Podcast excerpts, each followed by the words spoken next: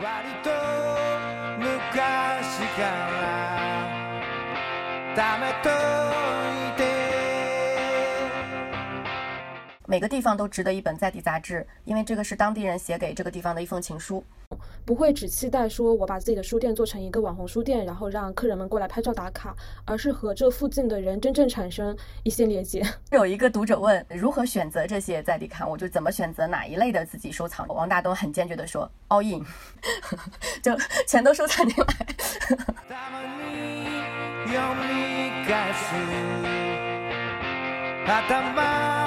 嗨，大家好，欢迎来到《与生节假期》的第七期节目，我是早见海洋咪。今年七月份的时候，我参加了上海长宁区的一个在地杂志的共创，并且以此为契机，产生了对在地刊物这一个主题的兴趣。正好前段时间，我在上海一家独立书店看到了一个名叫“越在地越美丽”的在地刊物展。店主从全世界各地搜罗到的一百二十多种地方刊物中，选出了四十余种进行陈列，其中有上海的新华路、福建的家园、长沙的星球雷达、厦门的搜街等等等等。嗯，这就让我产生了一个思考：在互联网信息爆炸的当下，我们为什么还需要纸质杂志呢？在地是什么？如何和附近发生连结呢？所以我就请到了这个展览的策展人，也是独立书店的店长蜗牛来做客这期的播客。嗯，那首先请蜗牛来做个自我介绍吧。嗯，嗨，大家好，我是乐开书店的店主蜗牛。啊，我们书店的话是在二零一一年就开始在上海啊开业的，然后那么到现在也是对将近十年了。嗯，首先就是介绍一下什么是在地杂志。那么在地刊物呢，它一般就是围绕当地去呈现一些内容，嗯，就是对当地的话，比如说它可能是一个城市、一个街区，甚至一条马路，可能就像新华路一样，它是围绕一个新华路街区去做的一个在地刊物。呃，然后呢，它就是因为对于那个地域就非常聚焦嘛，所以它确实会跟那个在地的居民产生更多的一个交流，所以我觉得它是一个很好的，就是跟在地居民产生交流的一个媒介。然后他因为就是做在地刊物的人们都会源自就是对本土的一种热爱嘛，所以他们会更加深入的去挖掘本土的文化。那么在讲述这种在地刊物的故事的时候呢，它就会更加富有这种真情实感。嗯，总总体的话，我感觉就是它会让居住在这里的人们都找到更多的自信和归属感，发现一些当地就是鲜活的本地生活呀这样子。对，然后为何做这个展览呢？是因为。今年三四月份的时候，我记得我有一个朋友季尚之，他告诉我他正在就是为呃浙江临海的一个五月文创那个机构筹备一场那个在地刊物展。当时他真的就是从各个地方来搜罗那个在地刊物，然后有时候会问我，哎，这本那个在地刊物你们有没有啊？然后有时候也会向我推荐一些就是其他的这种在地刊物。嗯，季尚之其实是我有一次在外面摆书摊的时候认识的一个朋友。他当时就是筹备的这个展览呢，是在今年的五一节，当时也就做个三天，但是呢，我我正好碰巧去松阳摆书摊了，所以就时间冲突了嘛，然后没法赶去看那个展览，所以觉得非常可惜。嗯，因为因为我们平时呢，就是嗯，书店里面也会长期举办一些这种主题展览啊，所以就是呃，我当时就想，哎，没有赶上他们这个展览。那我是不是可以邀请，呃，就是他们来我们书店做第二场的这个在地刊物展？所以后来把这个想法告诉了季尚之，然后我们一拍即合，呃，然后根据我们的这个书店的展览的档期呢，就排到了今年八月，这也是大家后来看到的这个在地刊物展在上海的一个展览。对，啊，原来是这样的。对，那嗯，可以先请问一下，你第一次接触到在地刊物是什么样的一个契机吗？哦，第一次接触到在地刊物，其实也是和新华路有关。嗯，因为我住在新华路附近，嗯，然后关注到这个新华路的在地刊物之后呢，参加了他们每一期的发布会。之前是已经有三期的发布会，嗯，就是每次参加他们发布会的时候，其实都会蛮被他们这个刊物所打动的。嗯，这本刊物里面它有一些，比如说新华路附近的一些探店啊，然后一些曾经居住在这里的人们的这个人物故事啊。对，就感觉还是就是，呃，很有魅力的一本刊物，并且它尤其是，嗯，一本越来越注重就是在地的人共创的一本在地刊物。嗯，据之前主编金静在我们书店的分享，就是他随着他们就是自己的经验的积累，啊，比如说每一期他。都比前一期参加共创的人会增加出来许多。他就是说，那个现在正在做的第四期已经增加了特别多的这个，就是一起共创的一些呃当地的居民啊这样子。接触到他们之后，嗯，给我的影响还是蛮大的。就因为我之前没有接触过这类的刊物，其实这类的话可能在呃国内大陆的话也没有非常的多。呃，然后当时他们还有一个社区规划师的培训。我也曾经去参加过他们几期的这个社区规划师的培训，然后也对社区营造啊，就是有蛮蛮多的兴趣的，所以后面就比较关注这块儿有关在地刊物啊，有关社区营造呀，嗯，所以我觉得有时候发现就是，如果当你就是去关注某一方面的时候呢。这个方面相关的一些机会可能就会呃越来越多这样子。对我们后来就是我记得好像是去年国庆节左右的时候，也曾经就是邀请呃山谷那本就是讲述沙溪的故事的杂志的主编金庸来到我们书店做一场分享会。对，然后今年就碰巧又这个嗯在我们书店举办了这个在地刊物展。哦，原来是这样的，呃，所以我现在才知道你原来是住在新华路这一块儿，我以为你是住徐汇这一块儿。哦，没有，徐汇是我们开书店的地方，然后我住的话是住在新华路这附近。对，我觉得那个，对，是的，是的，我觉得我有印象，好像晶晶说过一句，就是他感觉在做这个在地刊物的过程中，其实过程会比结果更加重要，有时候。嗯，是的，就是他们在做这个刊物的过程中，和在地的居民会就是一起去共创他们可能新的一期要做的一些呃栏目方向啊，然后怎么去呈现啊，反而在这个过程中可能有跟大家有一个更多的一个交流啊碰撞啊，对，就是相对结果来说的话，感觉过程上会更加重要一些。嗯，是的，我们是那种，就是一开始的时候会开一个共创会，然后会把大家分为几个小组，比如说像是，嗯，故事可能就是去写一些这个这个地方的一些嗯故事的一些，相当于可以理解为是记者吧。然后像是杂志记录组的话，他会去记录整体参与杂志的小伙伴他们在共创整个杂志的经过，然后还会有品牌组负责整个杂志的宣发，还有设计组就是负责封面和里面的插图等等。然后啊，那一场其实人还挺多，感觉来了大概有五六十人吧。这个过程中就大家也会进行一些想法的碰撞和交流。还挺有意思的，包括就是后来我去做采写的时候，因为我当时拿到的选题是长宁区的年轻人，呃，亚生活，呃呃，不对不对，是长宁区年轻人的亚文化夜生活。然后后来我们拿到这题目的时候，也是想了很多的店。刚开始的时候想的是一家叫 Dada 的店，它是呃上海很有名的一家地下音乐酒吧，然后它在疫情的时候关业了，现在又重新开起来了。对，但是那家店因为它是可能比较有调性吧，不太想要和媒体去报道这家店的一些嗯存在或故事，所以后来我们就换了一家老牌的 live house，叫育婴堂。哦，育婴堂就在我们家附近。对，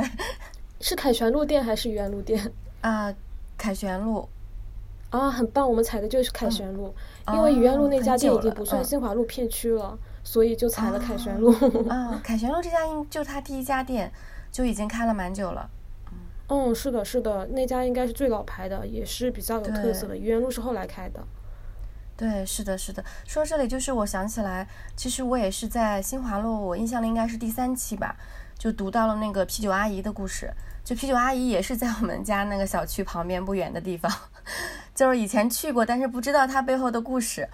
然后读到的时候觉得啊，就是还是蛮有故事的一家店。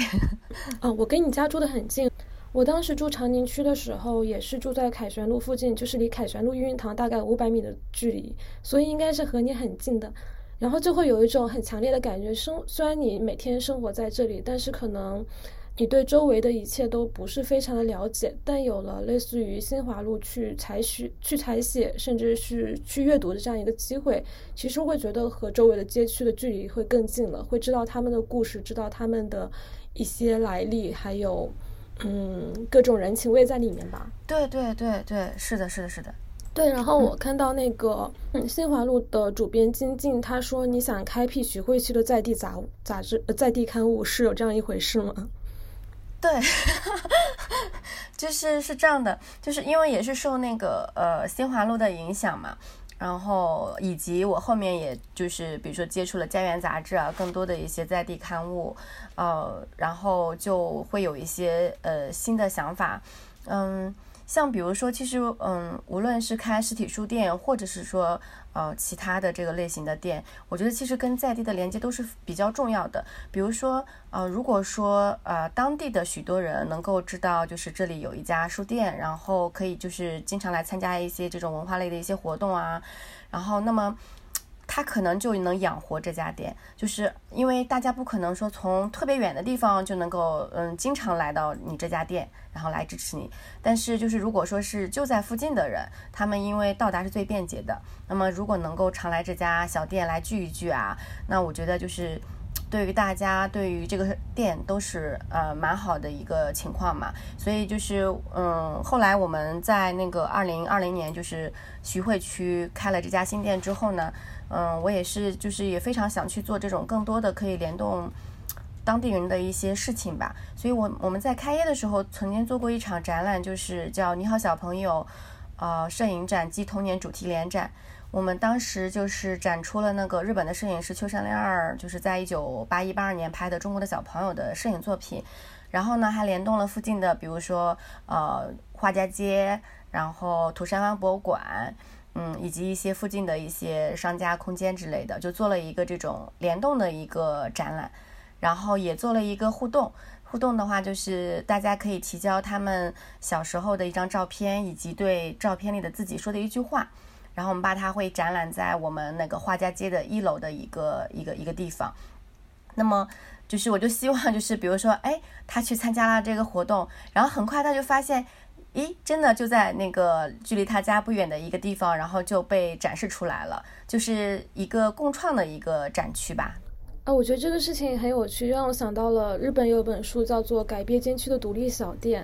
啊，我也读过，你看过吗？哦，你也看过。我觉得你刚刚所描述就很像是那个书里讲的事情。他就是一个店长叫库布独史，然后他在京都经营了一家叫做晨光社的独立书店。然后这本书里，除了他在经营一家独立书店心得之外，分享了很多和这条街区产生连结的故事。就不光是，呃，他自己在经营，对对对对对，是的，是的，对，就是向街区学习，与街区共存，和街区互动。不会只期待说我把自己的书店做成一个网红书店，然后让客人们过来拍照打卡，而是和这附近的人真正产生一些连接。是的，是的，就这本书对我的影响也蛮大的，所以我觉得就有有时候蛮神奇的，就是当你真的就是想要关注某一个方面的时候，你会遇到这个方面相关的一些书籍啊，这个方面相关的一些人物啊，然后以及一些事情。嗯，就像就是之前在我们书店做那个分享会的时候，也有邀请那个《碧山》杂志的前副主编叫林小勋，他当时就呃提到过一句话，我觉得就特别棒。他说是每个地方都值得一本在地杂志，因为这个是当地人写给这个地方的一封情书。我就觉得说的特别棒。啊，这个这个是确实很棒。当时我在店里面看到海报上写这句话，还把它拍下来了。哦，是吧？在林小勋他做的那个早春乐市集上摆摊的时候遇到的季尚之，就是跟我们一起策展的那个季尚之。这个展览上，呃，有许多的那个在地刊物都是他收藏的杂志。哦，哎，对了，说到这个还比较好奇，就是，嗯，第一个是你们当时收集了一百二十多种地方刊物是吗？嗯，其实是季尚之在准备那个临海的展览的时候，已经从各个地方搜罗了一百二十种啊，这样子对。然后我们书店因为本来也有几种，然后当然我们也有一些交叉的，对。然后最后的话，我们在这个第二场上海的这个展览中是又精选了四十多种进行展览的。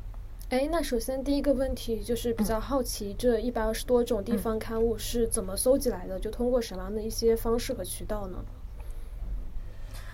嗯，其实这个我想想，这个嗯，之前我们书店做分享会的时候，除了邀请新华路的主编金靖，还邀请了就是季尚之，以及另外一位就是为展览提供了一些呃在地刊物的王大东，呃，他也是 Time Out 的那个编辑，嗯，然后他们也都有分享，就是怎么去呃收集到这些在地刊物，其实有许多种渠道吧。嗯，比如说像书店，或者说是一些其他的文化机构，然后其实，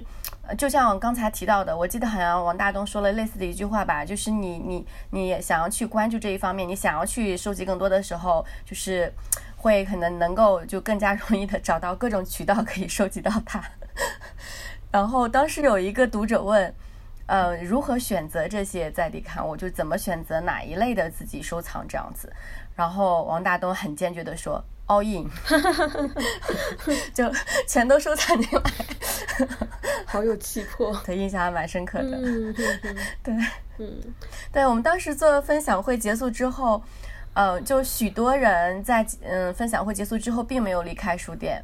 而是就是大家继续，比如说阅读这个在地刊物，或者是跟金靖啊、跟王大东啊，就是季尚志进行交流。真的是那天我们应该大概九点左右结束的呃那个分享会，但是大家应该是大多是十点多才离开书店的。最后一个顾客离开的时候已经十一点多了。哇哦！然后我们的店员小伙伴说：“哇，就是感觉啊，大家的热情真的好高。”嗯，还是有很多人会对在地刊物这种东西感兴趣的。对，是的，就是因为呃，平时在地刊物就是本来它每个散落在每个城市也并没有那么多，有一些还停刊了，嗯，所以正好有这样的一个机会，可以在一个地方集中呈现，然后所以就是还呃蛮多人会过来专程就是看一下这个展览，挺难得的一次机会。那那那那四十多种，就是你们在上海的展览里面选出了四十多种刊物，这个是怎么样的一种选择方式啊？嗯，比如说不同城市的一些刊物，或者是说，呃，同一个城市里虽然有多种，但是都非常经典的一些刊物啊，就像福建，因为福建真的就是也蛮神奇的，嗯，它有多种那个在地刊物，像可能大家最嗯就是为人所知的一本就是那个《家园》啊，当然除了《家园》，它还有《搜街》啊，还有《平话》，就像我们在那个。这次的在地刊物展中就有三种，嗯，福建的这个在地刊哦，不对，四种，还有一种是城市一本。对，当然就是目前的话，城市一本和搜街都已经停刊了，但是大家还是觉得在展览上能够阅读到，还是蛮开心的。就许多人还蛮喜欢搜街的那个刊物的。对，刚才提到福建的杂志，就是我想就是给大家分享一下那个《家园》这个杂志。就是其实我最早忘记了在哪里，就是也可能是一家书店里面看到了那个《家园》杂志，也是几年前的事情了。然后我就原价买了几本，然后原价买了几本，然后就放在店里。嗯，当时就是是心里是有所就是嗯不太确定性的，因为。它是一本福建的杂志，那么放在上海的一家这个小的独立书店里面去销售的话，那会不会被就是吸引？嗯，他们会不会对这个福建的这个在地文化有兴趣之类的？所以当时只是去探索的一种想法，是原价买的，然后原价在我们书店里面卖这样子的。当然，后续就是后面的话，就陆陆续续也也卖掉了。然后我们就专门去呃联系家园的这个杂志社，然后他们就从他们的库存里面找出了特别老的一些杂志库存，呃寄到我们书店，然后我们做展览和销售。呃，我记得最早的好像是有还有二零一二年的，二零一三年的啊，对，我那天开了一本一三年的。啊，对吧？我记得好像那个胶片留声就是二零一二年的，就特别早。然后那个时候定价也特别低。当时我们去分享这本书的时候，我一看，天呐，定价十块钱，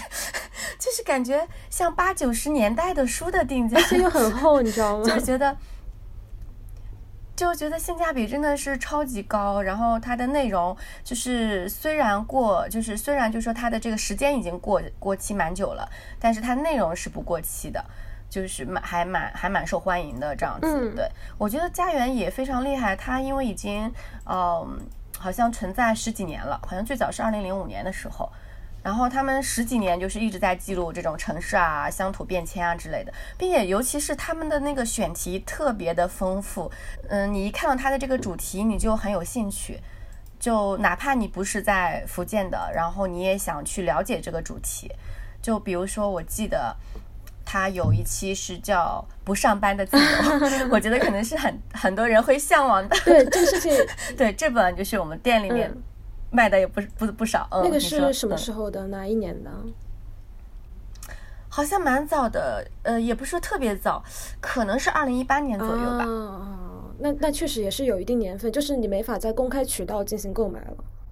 对，基本上就是我们这次展出的很多家园都是他们从仓库里面找啊找啊找出来的，就是他们平常渠道其实已经不太不太你就是能看到的这种，像还有那个。山上的年轻人啊，就现在我认识的有一些朋友，他们就住在山上的村落里啊之类的，就是你就会发现，就是嗯，虽然可能不是当期，不是今年的出版的，但是其实还是有很多大家去关想要去关注、想要去了解的话题。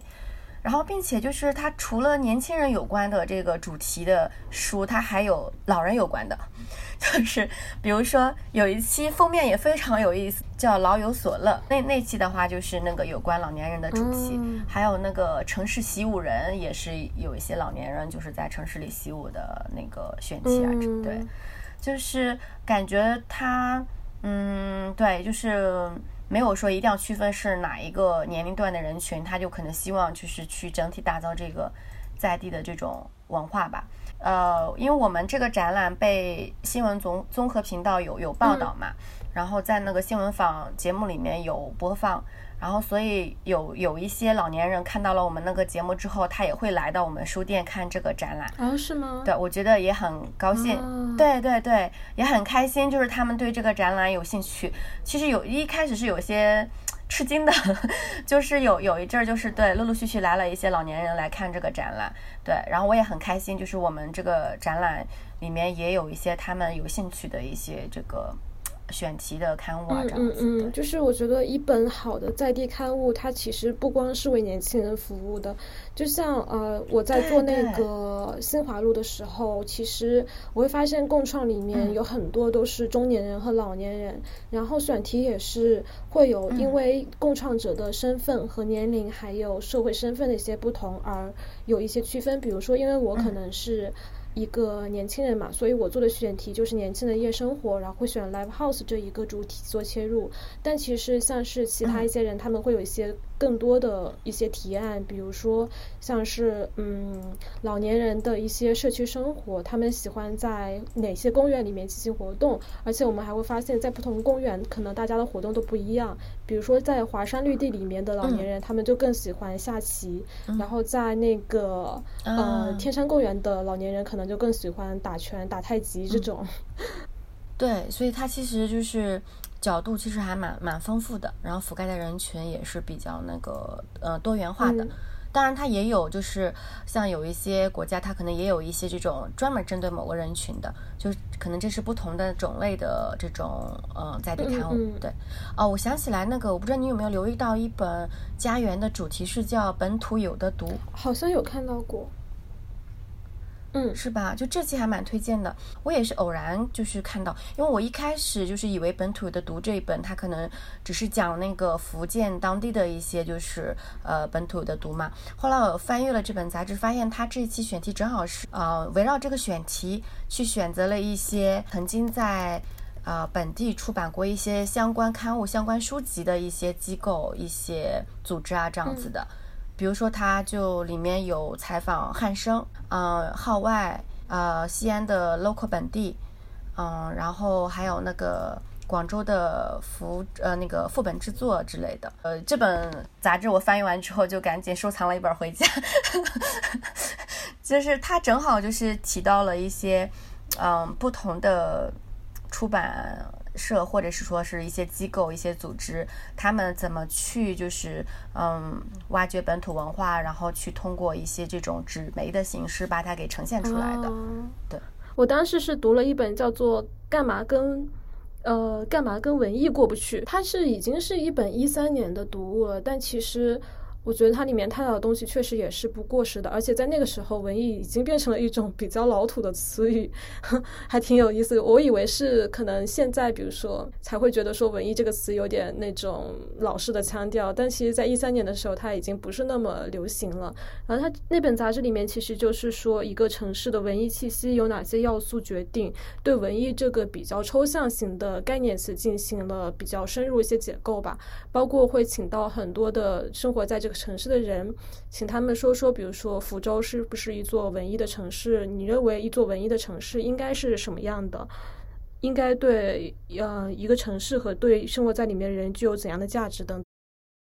啊，对，让我想起来就是那个就是呃我们在做这个展览的时候，个纸盒的那个桶里面就是有放了。几张那个 KT 版，就是上面有呃一些在地刊物的主编他们的一个采访实录，嗯，所以其中呢就有那个家园的主编许玲仪的一个采访嘛，他当时就有提到，他们经常是用那个滚街来去形容他们那个就是探索这个城市或者一个地方的一种方式。那么滚街就是说，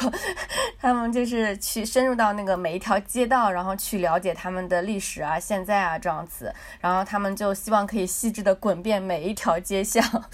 就当时我也是第一第一次接触这个滚街的这个这个这个词语这个字眼吧。对，但我觉得用的还是蛮，就是非常形象的一个，可能像我们以前听说过扫楼一样的。我我我也是在上次分享会的时候有听那个王大东有提到，就是因为他曾经，呃，听许林一做过那个现场的分享，就是许林许林一当时就有分享过，就是，嗯，他们曾经有就是半年发不出薪水，但是家园的就是编辑还就是。嗯，团队还依然就是比较坚持，所以他们到现在为止还在做这个家园，基本上每年都会输出一些杂志啊这样子，并且他们每次就是比如说，因为他有时候除了是城市那个采访之外，他有一些乡村的采访，那么他每次都会在一个地方。就是他们整个团队待上一阵子，几个月或多长时间这样子，所以他们其实采访就还蛮深入的。据说就是连村里的狗都不放过。当时我听到，哦，这真的非非常棒的一个杂志。我看你们采访他说，身为主编面临最大的问题是什么？他们就回答说钱啊。哦，对，哦，那个是五月文创采访的。就是那个，也是我们的联合方，对我们相当于我们这次的话，就是相当于是乐开书店联合五月文创，然后联合举办了呃这个在地刊物展在上海的第二场这样子。对，这是当时他们五月份的时候采访的那个，我采访过几位编辑，然后我们把它给做到那个板子上展展现在现场给大家看的。对，哦，他那个采访上我还有一条印象比较深是。就是当时他有被问到有没有对自己影响很大的一本刊物，不知道你有没有印象看到这一条？有的有的。然后，然后他回答的是他回答的是汉生，嗯，就是我刚才提到的那个本土有的读那一期里面，呃，也有就是采访汉生。当时我看到之后，就是有一种那种啊，就是啊同道中人啊或者什么的那种感觉，就是因为。汉生是我最喜欢的出版社哦，是吗？我们书店有，对我们书店有特别多汉生出版的书。嗯，它是台湾的一家出版社，但是它一直就是五十年以来吧，一直在出中国传统文化相关的书，就是没出过其他方向的，就是围绕这个方向去出的。然后像他们出版过一些，比如说啊苏州啊松阳的一些这种特别在地的书，像苏州他们出过《苏州水八仙》《大闸蟹》。呃，但这两本都绝版了，然后还有就是康乾盛世苏州版，就这这三本是他们当时出的苏州的那个三本风物的那个相关的书，哦，然后他们还出过一本那个松阳传家，松阳传家也是就是对，那把所有研究的透透彻彻的，特别厚重的一本书。就是我们有一次请编辑来分享的时候，他是要扛在那个肩膀上给大家看那个里面的书 书的内容的，因为特别重。然后你刚刚说那个家园，他们去采访的时候，可能是非常深入到当地里面去的。这个其实不光是可以从他们采写的一些质量以及文章的深度来看出来，而且他们还会举办一些。嗯，活动就是让可能生活在当地人也可以参与到这种城市的深度探索里面去。我印象比较深刻，就是他们在一三年做的一期里面讲了一个叫城市定向的东西。呃，编辑会给读者去准备一个地图，这个地图非常简易，只会标注道路和水域，不提供具体那个街道的一些信息。然后大家可以两到三个人组一个队，只是依靠地图和指南针去寻找。嗯，布置的任务就是去寻找一些定点。对，里面问题就很多，比如说像福州酿造厂靠太平里一侧厂门口的厂牌题题字人姓什么，还有包括就是南禅桥到五号东侧建有独山武的祖殿，然后这个庙的门口画了几匹马，等等等等等等，就是你必须要进到里面去找到这个地方才能够回答上的一些问题。然后呢，就会因为它的那个地图可能不是特别的明显，然后一三年的时候，像是电子地图也不是非常的发达，所以可能很多的参与者在找的过程中就会找着找着就迷路了。但通过这种迷路，也是探索到了另外一种去触摸到城市肌理的方式吧。啊，明白明白。哦，你知道吗？就是我们今年嗯世界读书日前面的时候。我们就是有跟小伙伴一起就讨论过一个，就是也是一个定向的活动来着，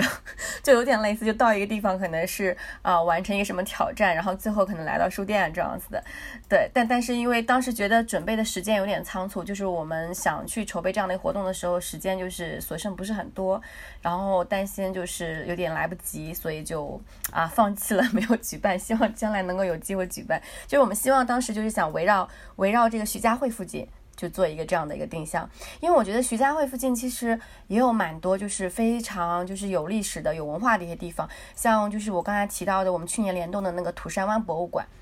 就真的你知道吗？就是我们做了那个联动展览之后，因为有的人来到书店知道了这个联展的那个每个环节嘛，然后他们去了土山湾博物馆，然后好多人告诉我说。哇！我就住在他们那个就是对面的小区，我觉得我就在他们旁边小区，竟然不知道这里有一个土山湾博物馆，就是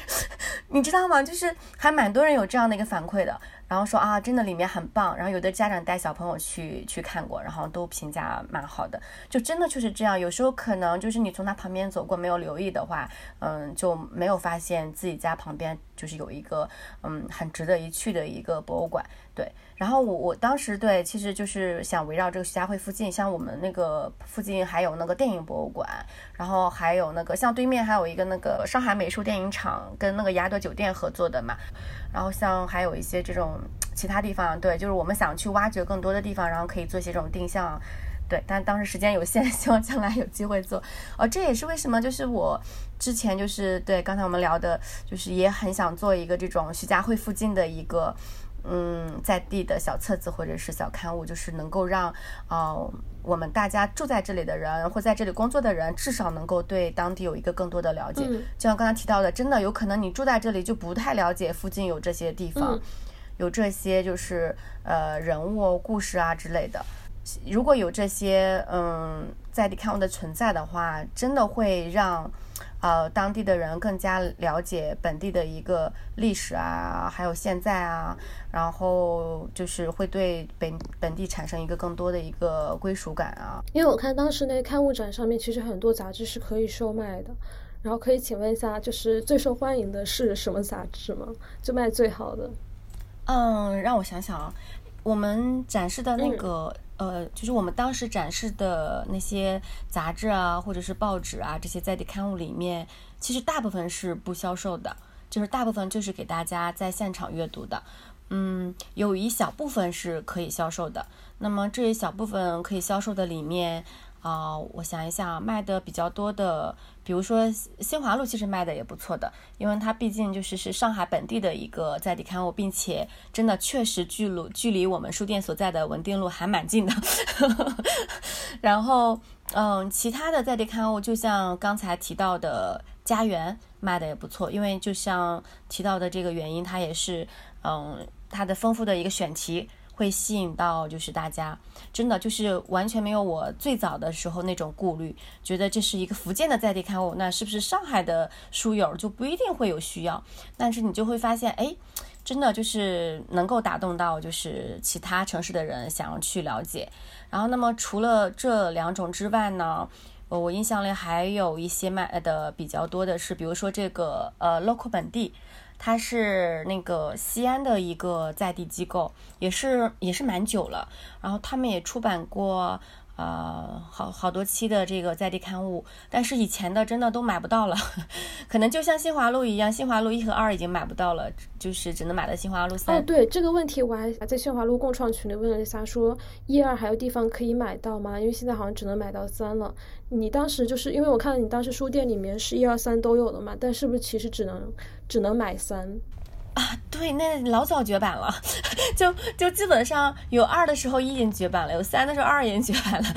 我估计三他我不知道他们三还剩余多少啊，反正就是因因为是这样的，这个也是属于比较正常的一种现象。就为什么呢？因为他们这种属于就是比较呃小众的独立的这种刊物嘛，然后他们的印量不会特别多，因为像家园家园的话，它毕竟还是就是一个呃比较。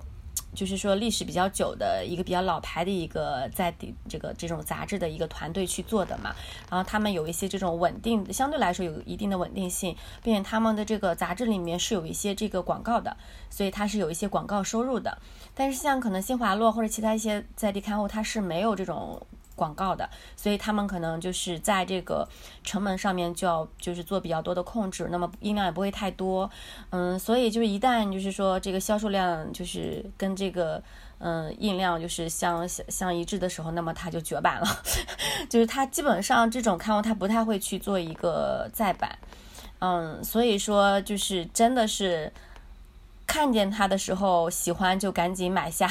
否则就它就会嗯越来越少，可能某一天在你想要去买的时候就已经不存在，就已经没有了这样子。像刚才就是提到的西安的这个在地刊物 local 本地，嗯，他们前面几期都已经没有了。然后我们展览的那一期是二零一八年出版的，他们也是所余很少，就是常规渠道基本上已经没有再销售了。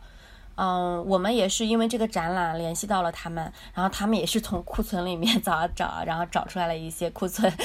对，所以这次也是，就除了感谢，就是像呃季尚之啊、王大东啊、金晶啊，他们就是分享了一些他们自己收藏的杂志放在店里面做展览之外，也很感谢这些机构，就是呃这些在地刊在地刊物的这些就是嗯发行机构，也是提供了很多的支持，帮我们找出来很很早的库存。对，然后像那个 local。本地就是，我觉得大家喜欢它也有就是一个特别呃自然的事情，因为它那那套书做的也很棒。我不知道你有没有在现场看到，它是呃封面上有一个贩卖的贩字是白色的，然后它还有一个别册，然后蛮厚的一本书，对，蛮厚的一本书。它这一期是叫市井西仓，市井西仓就是它是讲的那个西安有一个地方呃叫西仓集市。就他他在那个地方，就是呃那个集市还蛮历史悠久的，就好好多年以前，就是好像比如说我我有点记不太清了，清代还是什么时候就已经有这个西仓集市了。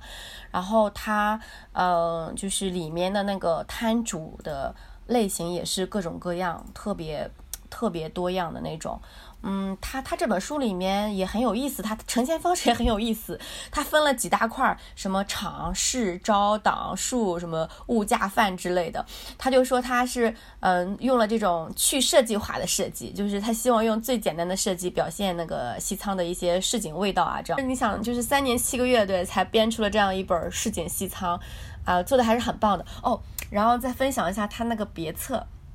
就它的别册是单独的一个小册子，呃，连起来的一种装帧，嗯，你可以把它整个展开来、拉开来的一长串儿。哎呀，我没有，我没有大概估计过多少米，因为它特别的长。有一面是摊主的照片和那个摊主的介绍，然后有另外一面呢，全都是他们拍的那个摆摊的照片。有一天我在给一个看展览的顾客介绍的时候，就现场把那个，嗯，就是书页给。拉开来嘛，那个小姑娘就说了一句：“咦，这样的话就好像我们在逛那个摊位一样。我说对哦，可能这也是他们设计的初衷吧，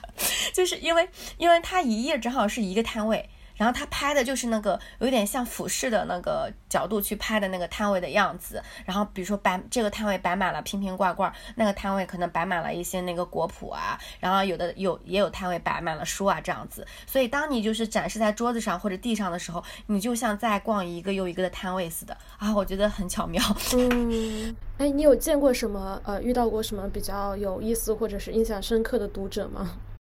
我就是值班的时候就遇到过，呃，有人读了，有人在我们店里面看了那个长沙的《星球雷达》那一本，然后他当时就买了，然后他当时跟他同伴就说，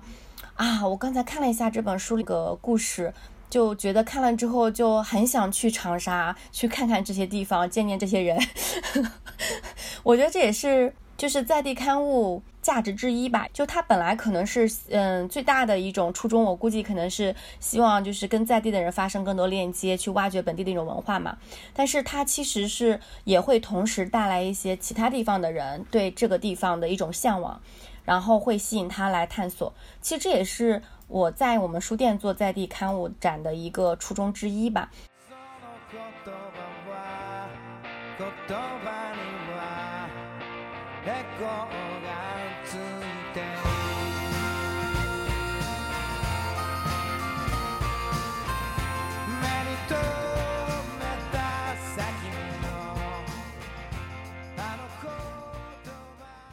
因为最后一段音频没有录上的关系，所以，嗯，后面这一段就由我自己来单口口述一下。嗯，最后一段是想介绍一下乐开书店这家我很喜欢的沪上独立书店。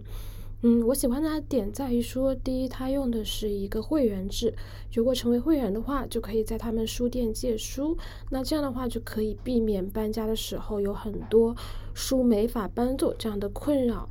第二点是，我觉得他们选书的品味很不错。比如说，如果有一些主题讲座的活动，在一开始进来位置就会摆放着相关的书籍推荐。我印象比较深刻的是，嗯，今年春天的时候，乐开书店请到了《人行道王国》这本书的译者，开了一次交流会。然后，因为这本书讲的是社会学家米切尔，他通过长达五年的参与式观察，深入街头人的生命世界，解释人行道生活的社会结构和日常互日常互动的逻辑。所以，其实更多的是偏一个。嗯，社会学和城市结合相关的书，于是他们也在口地方也摆放了很多相关的书籍，比如说像是《街角社会》《美国大城市的生与死》《扫地出门》《流动摊贩与中国近代城市社会》等等，就会让人有一种可以从一个讲座里面获取到很多相关书籍推荐的这样一个感觉。喜欢他们第三个原因是。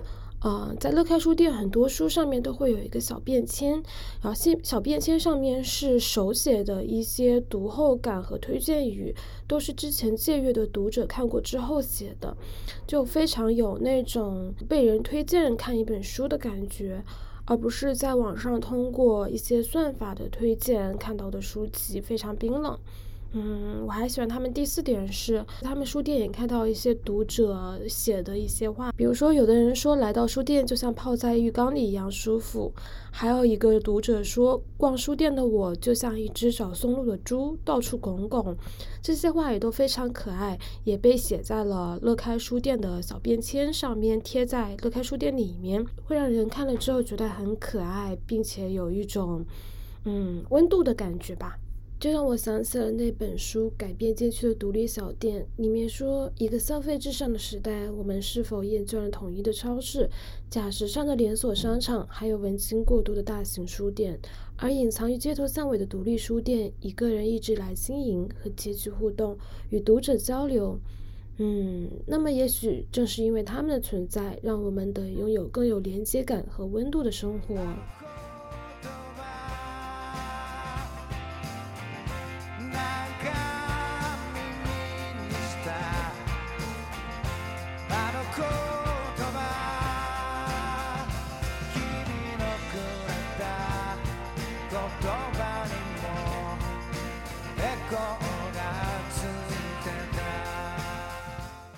本期的余生借假期就到此为止了。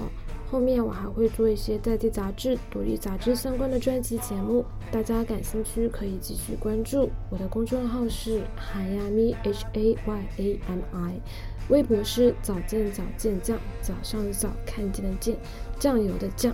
嗯，还有我的 Telegram 频道和个人网站也都在 Show Notes 里面写着呢。嗯，那今天就先到这里，再见。